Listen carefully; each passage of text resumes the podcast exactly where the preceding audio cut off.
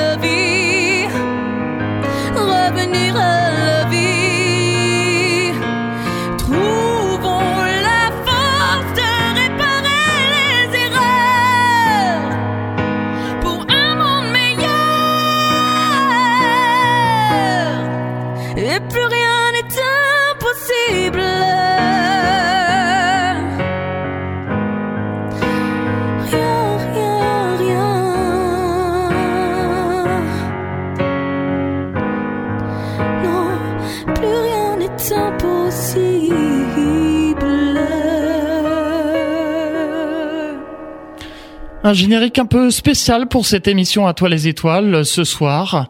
Un générique qui a été composé par Léo Ristorto, qui a participé à l'émission The Voice Kids sur TF1, la, deuxième édition, et qui est arrivé euh, second après la jeune Jeanne, et qui a composé ce morceau en mémoire des victimes de ces attentats du 13 novembre dernier.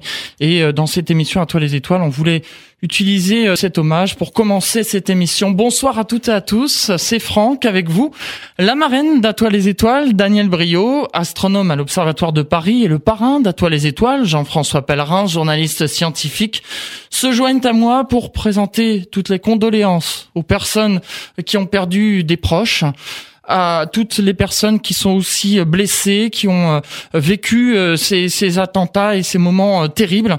Et toute l'équipe d'IDFM se joignent à moi pour présenter donc toutes les condoléances et toutes les pensées à toutes ces personnes. Cette émission à toi les étoiles, vous le savez, je vous l'avais dit le mois dernier, euh, normalement devait être consacrée à la sonde New Horizon et puis on a fait un petit échange. En fait, on a parlé du vainqueur euh, du premier prix à Nanoff, hein, comme vous avez pu entendre le mois dernier. Et donc je vous avais dit on intervertit et ce mois de novembre, eh bien on va parler de la sonde New Horizon qui dévoile la planète Pluton. Et pour en, en parler avec nous, je reçois Tanguy Bertrand qui est doctorant. Bonsoir. Bonsoir Franck. Et puis j'ai également euh, Olivier de Goursac euh, qui euh, est membre de la Planetary Society. Monsieur de Goursac, bonsoir. Ah. Merci d'être présent dans cette émission À toi les étoiles. Alors durant une heure, cette émission que j'ai oublié de préciser que je dédie en fait à toutes ces personnes victimes des attentats et aussi les blessés, les personnes qui ont vécu ces moments terribles. Voilà, on en reparlera donc tout à l'heure. On va parler donc de cette sonde New Horizons. Alors, j'aimerais tout d'abord, Monsieur Bertrand, que vous nous parliez un peu de votre fonction de doctorant, où vous travaillez et ce que vous faites. Oui, alors je suis doctorant à Paris 6, à Jussieu, à Paris, et euh, je travaille sur la modélisation de l'atmosphère de Pluton avec euh, le chercheur François Forger. donc ça consiste à euh, modéliser le, le climat avec, un, avec des modèles numériques et essayer de comprendre, en comparant avec les observations, ce qui se passe sur cette planète. Olivier de Goursac, je vous pose la même question. Euh, eh ben écoutez, moi je suis, euh, moi je suis euh, dans le clan des amateurs, on va dire. D'accord. Euh, voilà, donc euh, très clairement, euh, l'espace n'est pas ma profession, mmh. puisque j'ai une profession, je, je, finance, enfin je, je, je, fais la conformité environnementale et sociale de très grands projets à l'international. Mais par contre, je m'intéresse à l'espace depuis très longtemps et je suis, je suis charter member de la Planetary Society, donc c'est-à-dire je suis un des, des tout premiers membres de honorable organisation. Et donc j'ai pu suivre directement aux États-Unis, parce que j'ai eu la chance de pouvoir suivre aux États-Unis certaines missions martiennes directement au Jet Propulsion Laboratory, euh, où j'étais stagiaire euh, dans les années 80. Voilà. Donc, euh, et donc Pluton m'intéresse euh, depuis le début, puisque finalement c'est une mission que la, dans la Planetary Society a fait la promotion extrêmement tôt, dès, les années, dès la, dès, la fin des années 1980, parce que effectivement c'était le, dernier objectif à atteindre. Qu'est-ce que la Planetary Society exactement? Alors, la Planetary Society, c'est le plus gros mouvement pro-spatial américain, donc formé de formé Bastam Grand. C'est une c'est une association reconnue. Il n'y a pas d'équivalent reconnu d'utilité publique. On va dire c'est une, une, association à but non lucratif qui rassemble à peu près un peu plus de 100 000 membres aux États-Unis et dans le monde, et qui est un espèce d'une association qui fait beaucoup de lobbying euh, auprès du Congrès euh, pour euh, obtenir des, bah, des, budgets pour les missions. C'est sa fonction première, et faire la promotion auprès du grand public de l'exploration des planètes. C'est sa fonction seconde, et elle a une fonction troisième, c'est plus tard faire partir des, des hommes retourner sur la Lune et repartir vers Mars. Voilà, faire envoyer des hommes vers Mars. On va parler de, cette sonde New Horizons et tout d'abord son projet, comment sa genèse, comment ça a démarré, comment euh, un jour on s'est dit tiens on va construire une sonde spatiale qu'on va envoyer vers Pluton. Qui veut prendre la parole bah, bah, Monsieur de Coursac Oui, si vous voulez, euh, et notre honorable invité pourra compléter éventuellement, bien sûr. Euh, écoutez, c'est un, programme qui est en fait assez ancien. Enfin, l'idée d'aller voir Pluton est née dans les années 60 euh, à la fin des années 60 qu'on a, quand on a commencé à faire du calcul et comprendre qu'on pouvait rejoindre Pluton par une technique dite l'assistance gravitationnelle, c'est-à-dire qu'en passant près d'une planète, on pouvait euh, accélérer, on pouvait, disons, euh, prendre un petit peu de, de, la masse de la planète et s'en servir pour accélérer sur sa trajectoire et, rebondir ailleurs. Un effet de fronde, en fait. L'effet de fronde. Et ça, l'effet de fronde, ça a été compliqué à comprendre parce que ceux qui y ont pensé, euh, en particulier euh, Mike Minovich, euh, le, tout premier qui y a pensé, personne ne l'a cru quand il a trouvé en 1961 le système, parce que les gens lui disaient mais c'est pas possible.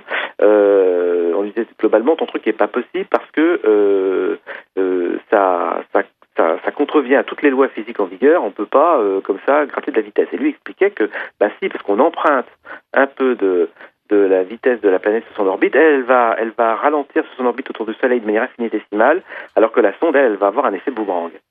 Ça, été la première découverte. Ça, ça a été fait en 1961. Et puis, euh, il y a eu une deuxième découverte. Ça a été euh, euh, Gary Flandreau, qui lui, en 1965, a été était toujours étudiant au GeoJet Propulsion Laboratory en Californie. Et lui, on lui a demandé bah, de trouver, en utilisant le, le système de Minovitch, de trouver un peu qu'est-ce qu'on pouvait faire avec. Et il a trouvé il y avait euh, un alignement de planètes extraordinaire qui se passait, qui pouvait se passer en 1977, et si on le loupait, il fallait attendre un siècle et demi plus tard. Et ça permettait de faire, de survoler, donc euh, de se servir de l'effet de fronde gravitationnelle pour survoler Jupiter, Saturne, Uranus et Neptune. Et éventuellement, on pouvait faire une autre mission qui, qui était euh, Jupiter et Pluton. Et donc, ça a été inscrit tout de suite au calendrier de la NASA. Donc, dès dès 1977, en fait, euh, enfin dès pardon dès 1965, la NASA a été saisie euh, d'une opportunité où, elle savait qu'on pouvait partir euh, explorer Pluton. Alors évidemment, vous allez me dire, bah, comment ça fait qu'on n'est pas parti? Alors en fait, on est parti explorer Pluton parce qu'on a monté une, mission qui s'appelait Voyageur. Et puis cette mission Voyageur, avant d'être tirée, les chercheurs à l'époque se sont dit, mais c'est plus intéressant en passant près de Saturne, qu'on avait une opportunité pour faire Jupiter, euh, Saturne, Uranus, Neptune, et en recalculant, on a trouvé qu'on pouvait faire Jupiter, Saturne et Pluton. Mais euh, à l'époque, euh, ben, ils se sont dit ah mais il y a Titan, le super satellite de Saturne, qui est très gros, qui a une atmosphère qui nous semble épaisse.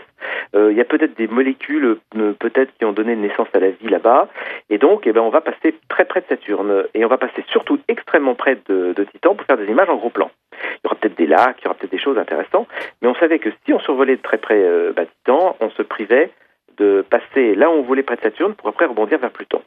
Et donc ils ont sacrifié Pluton à l'époque, mais à l'époque Pluton était loin, euh, froid, euh, pas finalement pas très intéressant, alors que ben, Titan était plein de promesses de, molécules intéressantes à, à observer. Voilà. Donc, ça a été une première opportunité manquée. Alors ensuite, ce qui s'est passé, c'est qu'en 1988, la sonde, euh, en 1989, pardon, la sonde Voyageur 2 a survolé le gros satellite Triton de Neptune, et qui est un satellite qui est très gros puisqu'il fait 2300, euh, euh, un peu plus de il fait presque de presque 2400 km de diamètre, donc c'est quand même un, gros morceau. Et alors qu'on pensait trouver un truc qui n'est pas très intéressant, finalement on s'est aperçu d'un seul coup que c'était un, un corps glacé dans lequel peut-être que l'azote jouait le rôle de l'eau sur Terre, c'est-à-dire qu'on pouvait avoir de, l'eau liquide, des geysers d'azote, de, pardon, de, l'azote liquide, des geysers d'azote liquide peut-être, euh, en tout cas euh, ce qu'on appelle un cryovolcanisme, un volcanisme du froid, qui euh, et on l'a vu, c'est très étonnant, des espèces de, de volcans glacés qui ont jeté peut-être de l'azote, d'un mélange d'eau, enfin on ne sait pas très bien. En tout cas, un satellite qui avait une surface très jeune.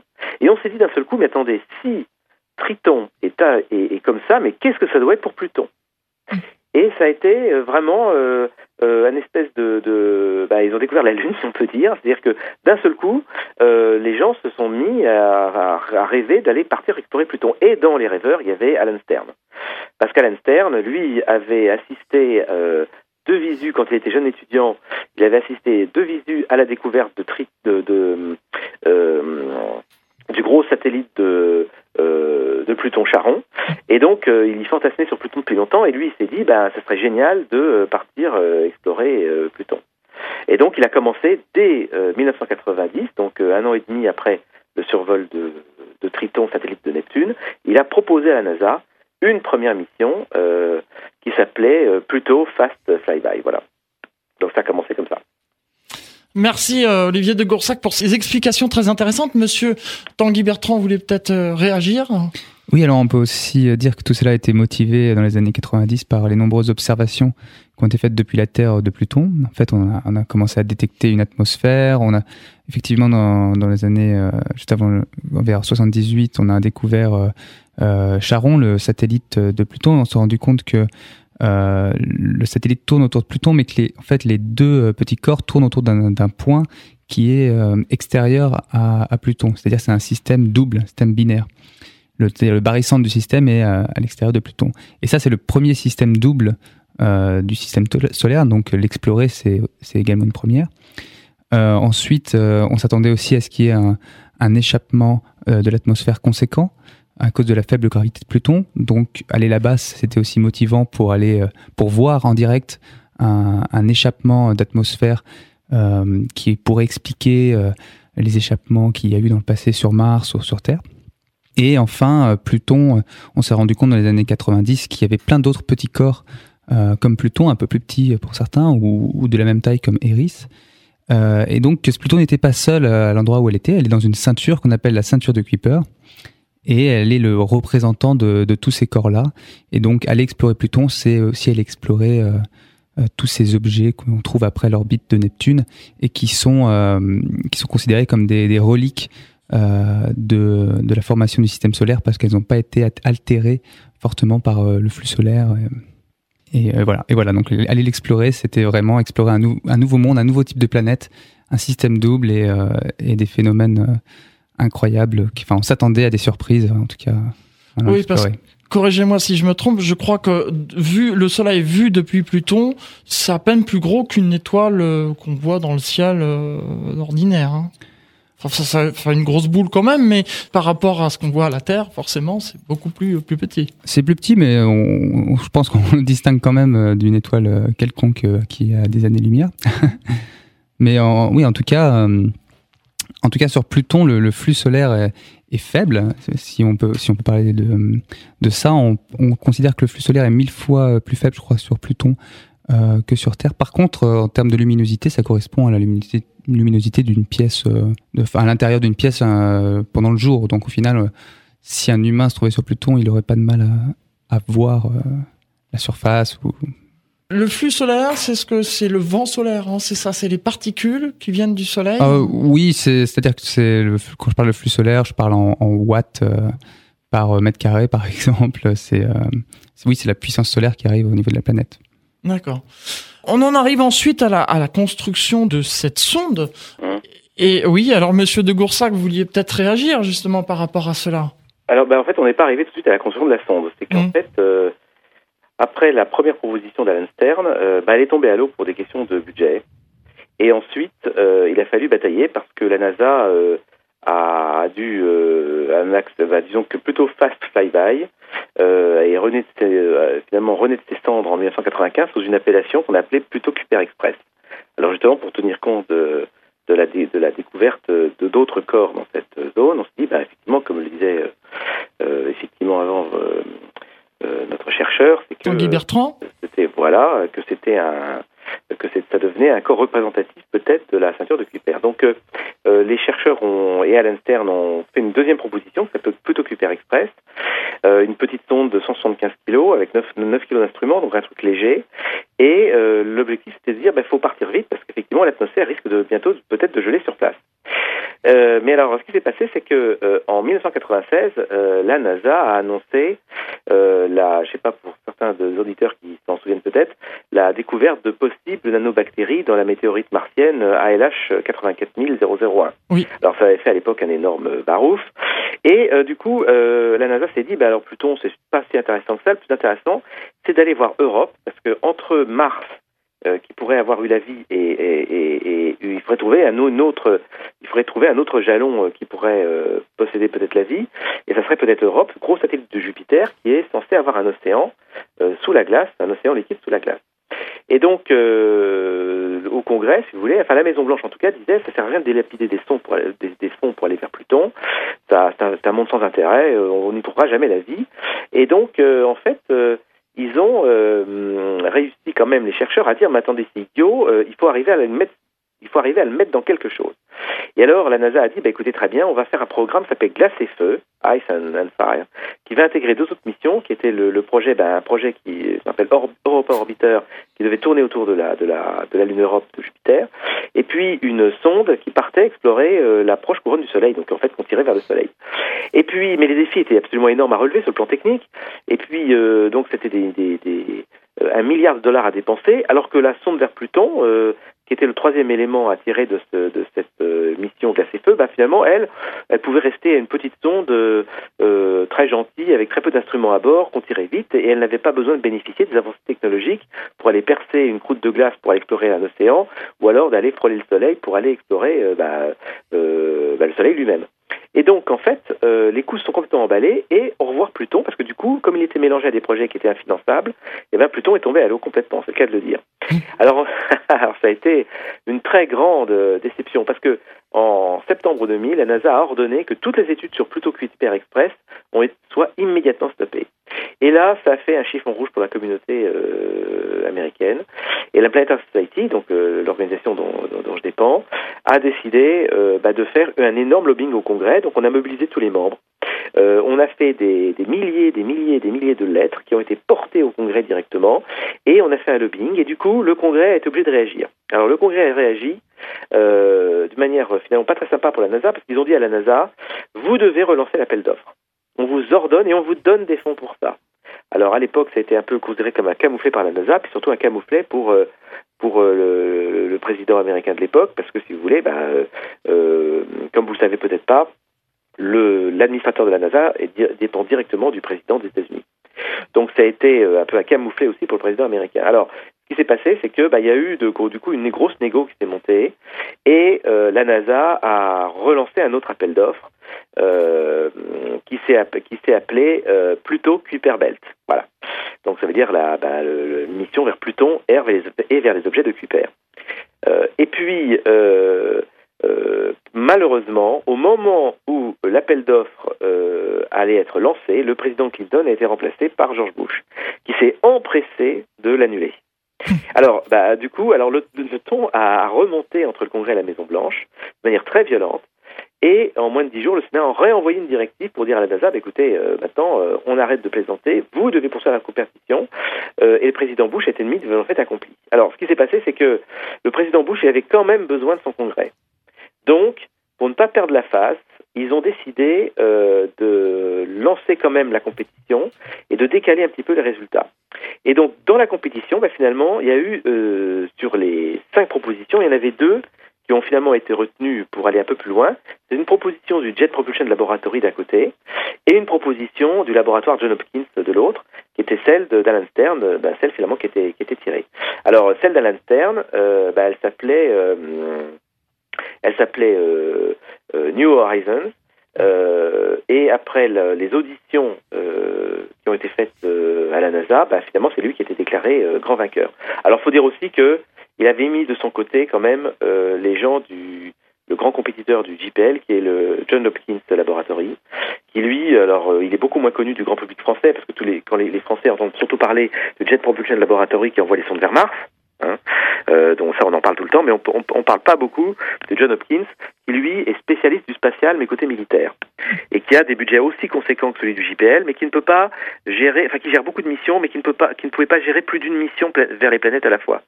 Mais bah, ils ont tiré le bon lot et ils l'ont eu. Et puis comme ils avaient euh, de très bons euh, ingénieurs, ils ont mis euh, quand même euh, euh, un des excellents, un des meilleurs ingénieurs qu'avaient les États-Unis euh, spatiaux, qui était euh, Tom Crimigis, et ils ont mis euh, Alan Farquhar, qui est le grand planificateur des missions de la NASA, qui travaillait en même temps au John Hopkins. Donc, si vous voulez, quand ils sont arrivés sur la table dans les auditions euh, publiques à la NASA où on jugeait un programme contre un autre, bah, Alan Stern l'a eu haut la main, sans problème, parce que le JPL est arrivé en, disant bah, je l'aurai forcément, alors que Alan Stern disait bah, on va se battre pour l'avoir. Et donc, ça a donné des plaidoyers qui étaient très convaincants pour Alan Stern d'un côté et qu'il était beaucoup moins pour le JPL. Et finalement, c'est Alan Stern qui a eu le budget et qui qui a pu tirer la mission.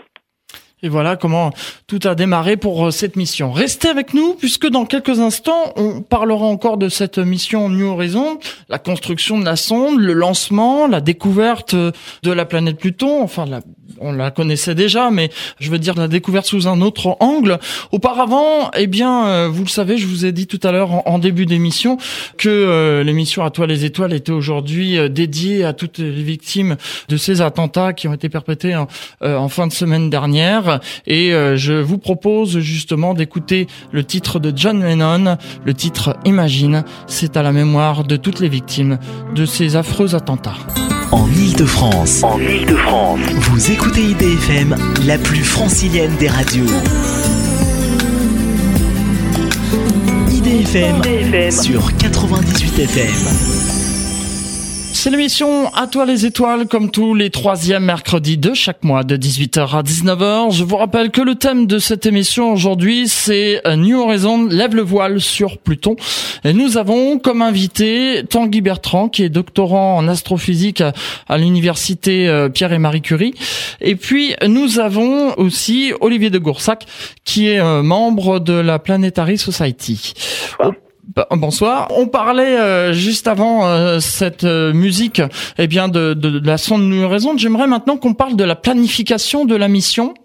Alors, je sais oui. pas qui veut commencer en premier. peut-être oui, alors on peut, je peux dire un mot. Oui. donc, la mission a été lancée en 2006.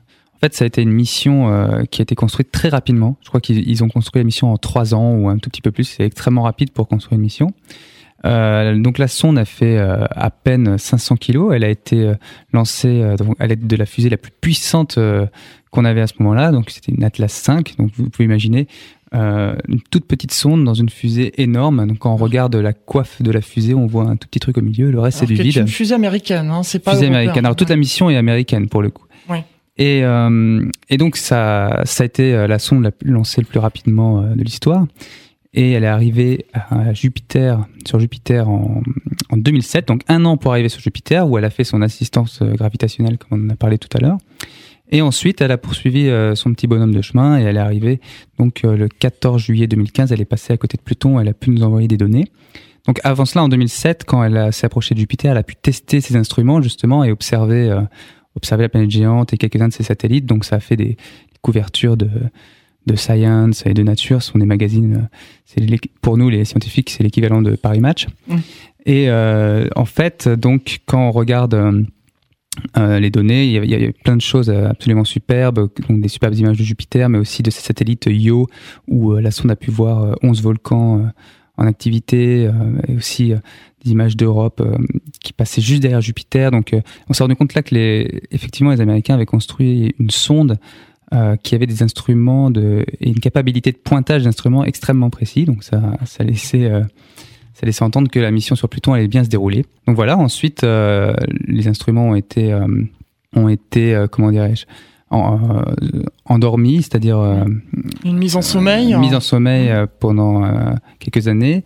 Et en, donc en 2015, on a commencé à s'approcher de Pluton et les, les télescopes embarqués sur la sonde comme LORI, un télescope télescope qui, qui, permet de voir très très loin, euh, a permis de naviguer justement euh, vers Pluton et de faire attention euh, à d'éventuels anneaux ou d'éventuels débris pour éviter que la sonde effectivement se, se prenne un, petit débris et, soit détruite. Et voilà, alors il y a eu un petit moment de frayeur aussi avant le flyby, donc le passage le plus proche, c'était début juillet, la sonde est tombée en panne, dix jours avant de survoler Pluton, donc là c'était la frayeur totale. Et euh, finalement, euh, euh, une petite enquête a été menée très rapidement et ils ont trouvé que c'était parce que des commandes avaient été envoyées alors qu'une commande n'avait pas été finie. Donc l'ordinateur de bord, à bord de la sonde, s'était mis en veille, avait, avait, redémarré, mais finalement ils avaient réussi, ils ont réussi à régler le problème. Faut savoir que c'était pas évident parce que la sonde est tellement loin oui que euh, les données qu'elle transmet à la Terre mettent 4 heures pour arriver. Ah oui. Donc pour communiquer avec la sonde, il faut 4 heures pour lui parler, euh, pour faire un aller et 4 heures pour faire un retour. Donc euh, euh c'était un peu inquiétant, un peu stressant, euh, mais finalement ils ont réglé ça assez vite et il n'y a pas eu de problème lors, euh, lors du survol de Pluton. Il y a eu plein de données ont été enregistrées. Donc il faut savoir qu'on a reçu des données un peu avant le survol. Et euh, par contre, pendant le survol, effectivement, comme c'est un survol très rapide et qu'on passe très près de Pluton, la sonde va, enregistrer euh, tout ce qu'elle peut comme données, mais rien renvoyer sur Terre. Donc ça, c'est ce qu'elle a fait. Et, euh, là, maintenant, elle nous renvoie les données petit à petit. Alors c'est très long parce que le, débit est très faible, c'est de l'ordre de 1 kilobit par seconde. Donc c'est l'Internet des années 2000. Et comme il y, a, il y a 6 gigas de données à rapatrier, ça va prendre un an et, et deux mois. Je crois qu'on en a pour jusqu'à la fin 2016 de données rapatriées. Oui, alors en fait, on peut dire, faut euh, imaginer en fait un tuyau et, le, tuyau est tout petit. Il y a beaucoup de choses à faire passer dans ce tuyau, donc voilà, ça, ça c'est comme un sablier. En fait, ça passe euh, tout doucement. Euh, Monsieur de Goursac, vous vouliez réagir par rapport à, cette planification de, de, la mission de New Horizons? Oui, parce qu'en fait, il y avait beaucoup de contraintes que la sonde, la sonde elle-même est basique. Euh, bon, c'est un, un, vaisseau spatial très classique, un satellite classique sur lequel on branche un, un générateur radioisotopique pour avoir du courant. Euh, c'est, un, radio, un générateur euh, on nucléaire pour avoir du courant, euh, parce que là-bas, il n'est pas question d'avoir des panneaux solaires, il n'y a pas assez de lumière pour alimenter des panneaux solaires. Et puis euh, une très grosse antenne, voilà. Et puis euh, et puis voilà, parce qu'en fait, euh, comme il fallait aller vite et que c'était trop dangereux d'avoir des pièces mobiles, il avait été choisi pour la sonde de faire une sonde qui où les instruments seraient fixés directement sur le capot, on va dire, et ne bougeraient pas et ne pourraient pas tourner dans tous les sens. Donc en fait, pour prendre des images et pour prendre des des on va dire pour prendre très basiquement pour faire pour prendre des images et des données, il faut faire tourner l'ensemble de la sonde et présenter Pluton et ces satellites va devant les, instruments pour qu'on récupère des données. C'est-à-dire qu'on fait tout tourner et puis on récupère des données comme ça. Alors comme évidemment, ben, quand on fait tout tourner, ben, l'antenne, elle n'est plus euh, face à la Terre et donc on ne peut plus rien envoyer comme données.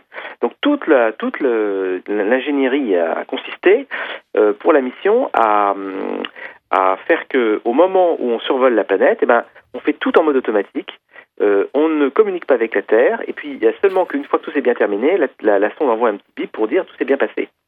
Donc ça, c'était la première chose. La deuxième chose, c'est que Pluton et Charon, c'est tout petit. C'est-à-dire que le système entre Pluton et Charon, c'est 20 000 km.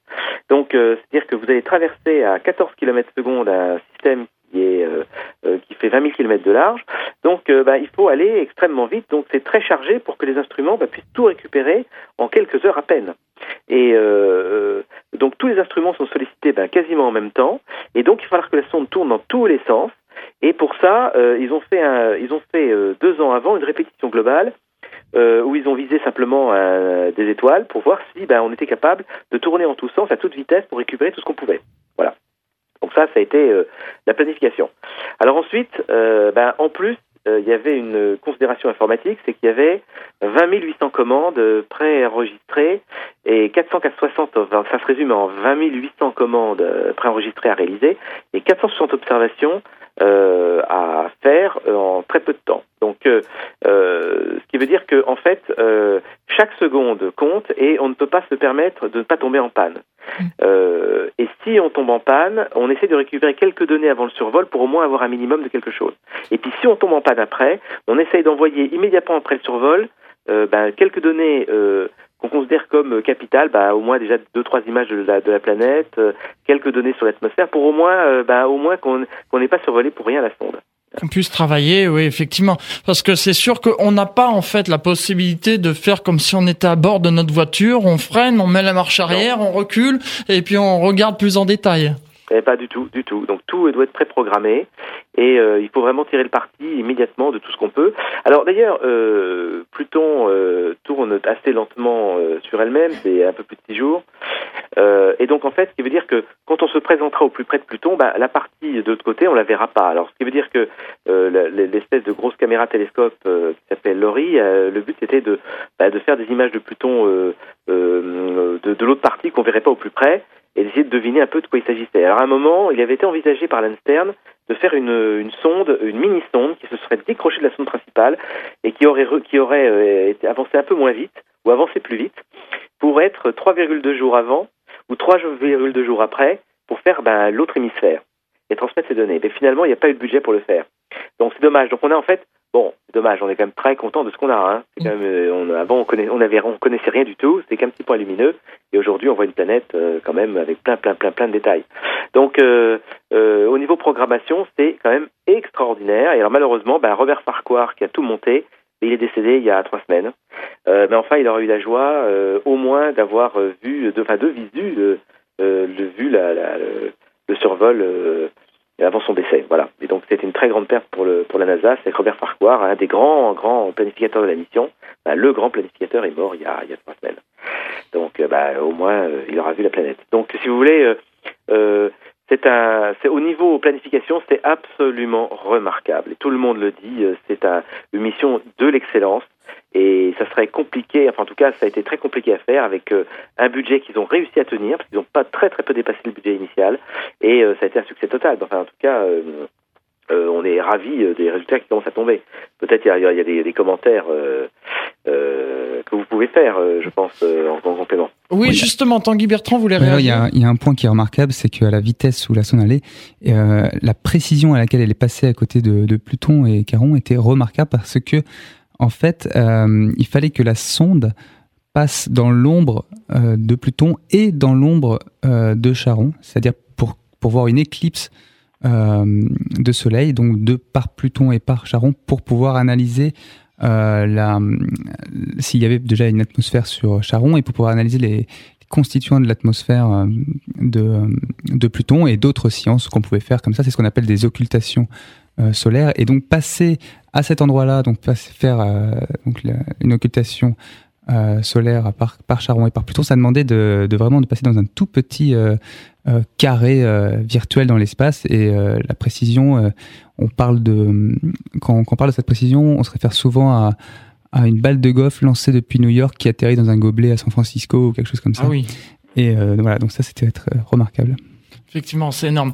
Je vois que le temps passe très vite. Je voudrais maintenant qu'on parle de qu'est-ce qu'on a vu quand euh, New Horizon est passé au plus près de, Pluton et, de, Charon. Qu'est-ce qui a été envoyé comme information? Qu'est-ce qu'on peut dévoiler aujourd'hui?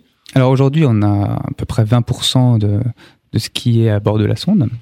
Et euh, on a plein de, plein de données. Donc on a euh, des données de la géologie, des données de l'atmosphère, des données de l'échappement atmosphérique, des données sur toutes les lunes. Euh, on a des images donc euh, haute résolution. On voit que Pluton c'est un monde complexe, euh, beaucoup plus complexe que ce qu'on avait imaginé, avec des mélanges de glace, d'azote, de méthane, d'eau et de, monoxyde de carbone.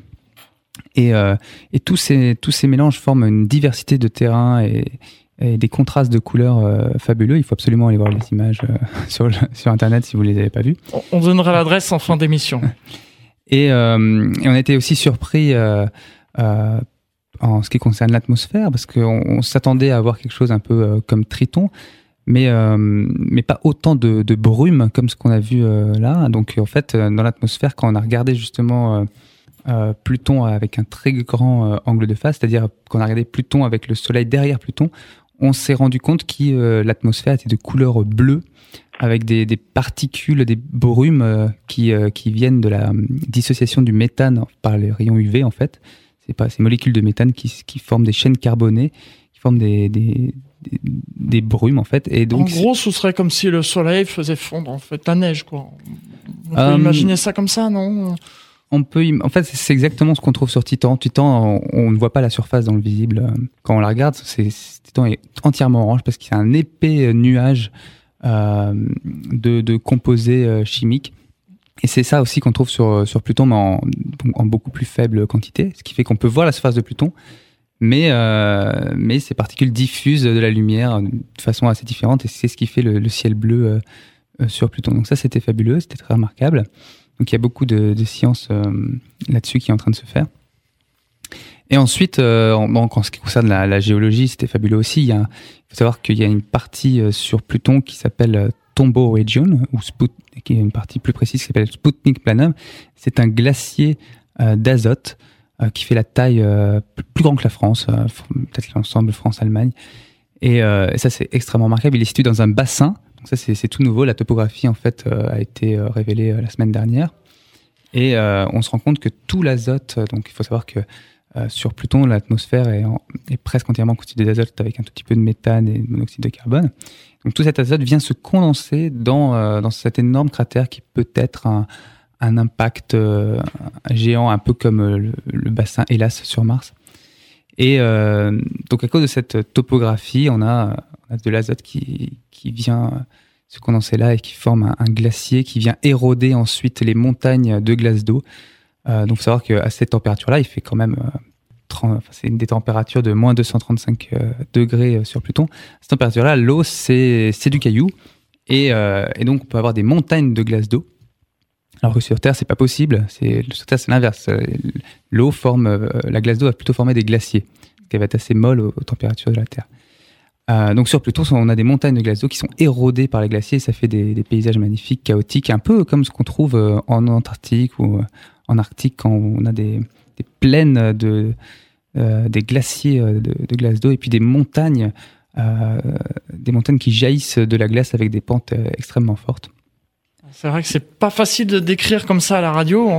En, tout cas, c'est bien avec des images, mais en, voilà, en tout cas, il y, y, a vraiment des, des terrains, vraiment des voilà des, des glaces, des, des, du givre de méthane qui se mélange avec du CO. Ça, ça forme vraiment plein de couleurs et plein de contrastes différents. Et sur, et sur Caron, on trouve également euh, plein de choses. On, on trouve un, un, pôle nord qui est, euh, qui est plus sombre parce qu'on pense qu'il y a des brumes qui viennent de l'atmosphère de Pluton et qui sont capturées.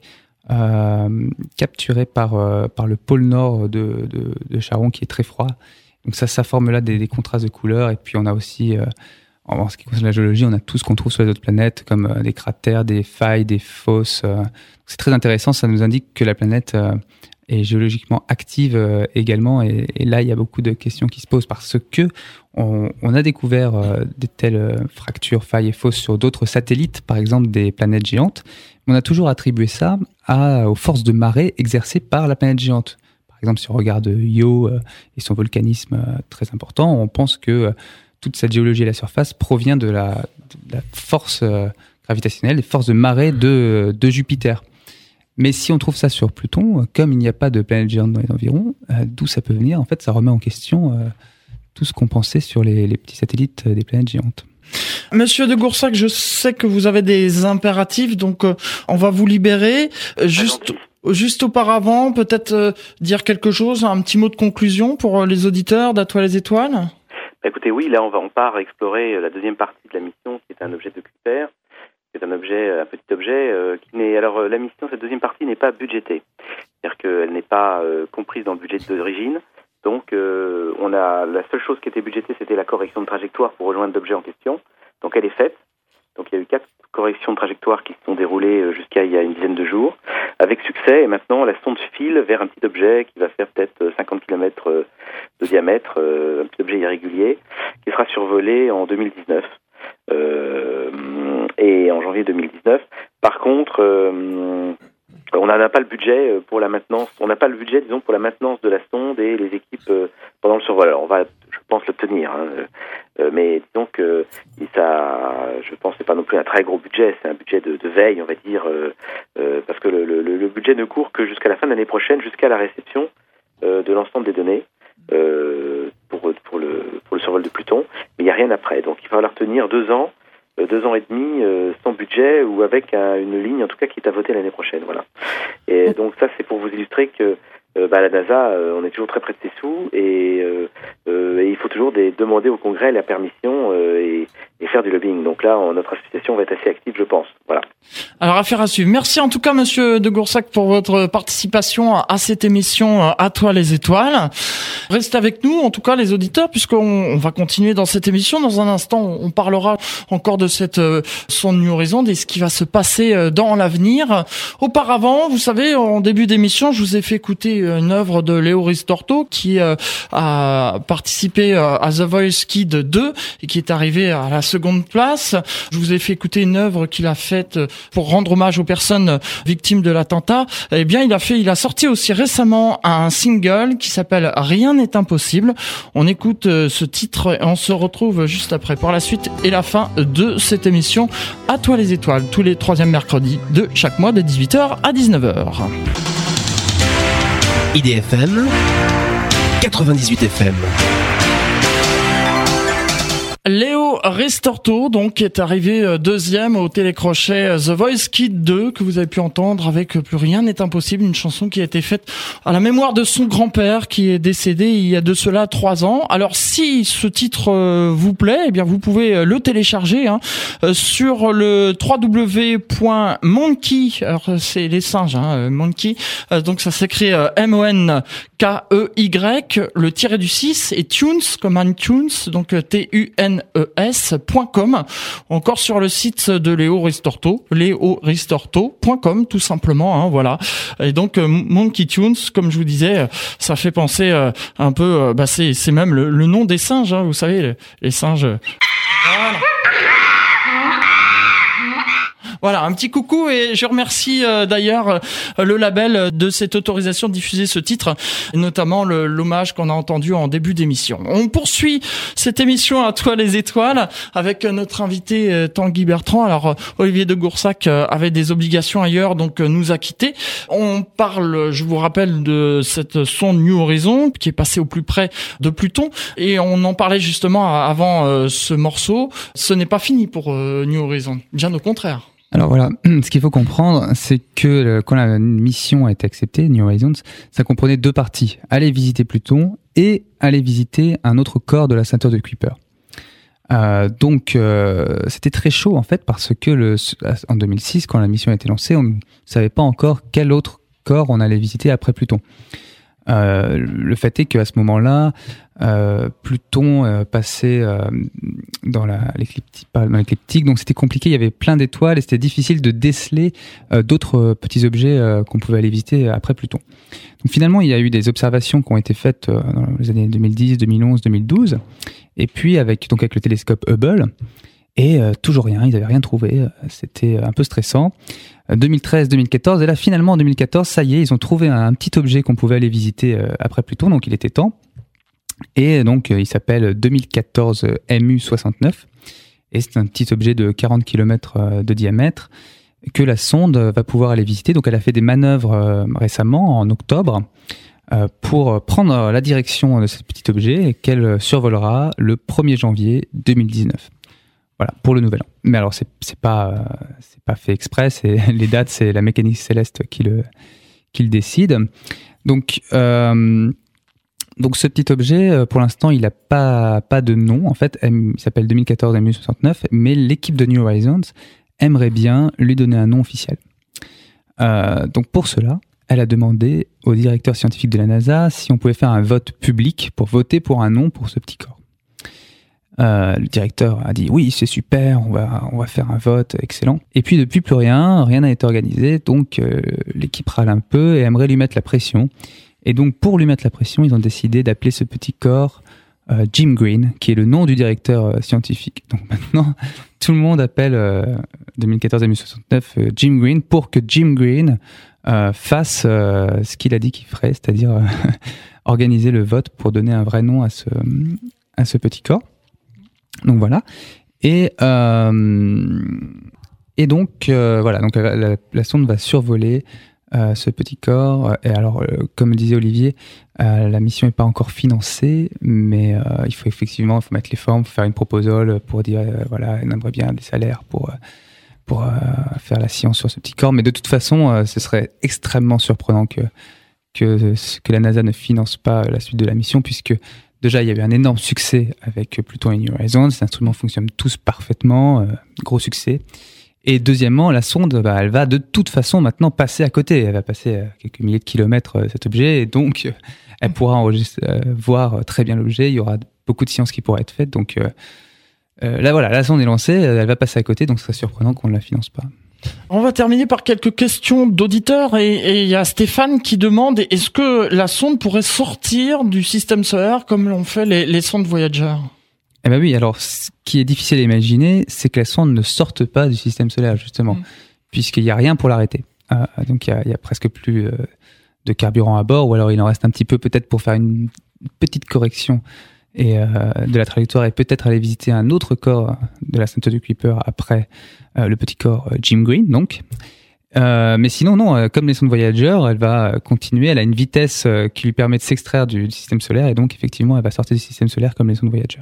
D'accord. Donc il y a, y a des peut-être des choses qui sont prévues euh, pour qu'elle puisse continuer à, à marcher. Euh. Oui, alors euh, elle, au niveau électrique, son son générateur lui permet de fonctionner jusqu'en 2040-2050, je pense.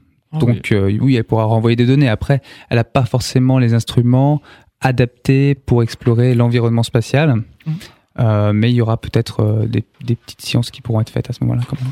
Il y a Jean qui demandait pourquoi on n'a pas fait une mission qui vient carrément se poser sur la planète Pluton. Alors ça, c'est une question de coût. Et euh, c'est-à-dire que pour se poser sur Pluton, il faut freiner. On peut pas se poser à une vitesse de 14 km par seconde. Euh, pour freiner, il faut du carburant.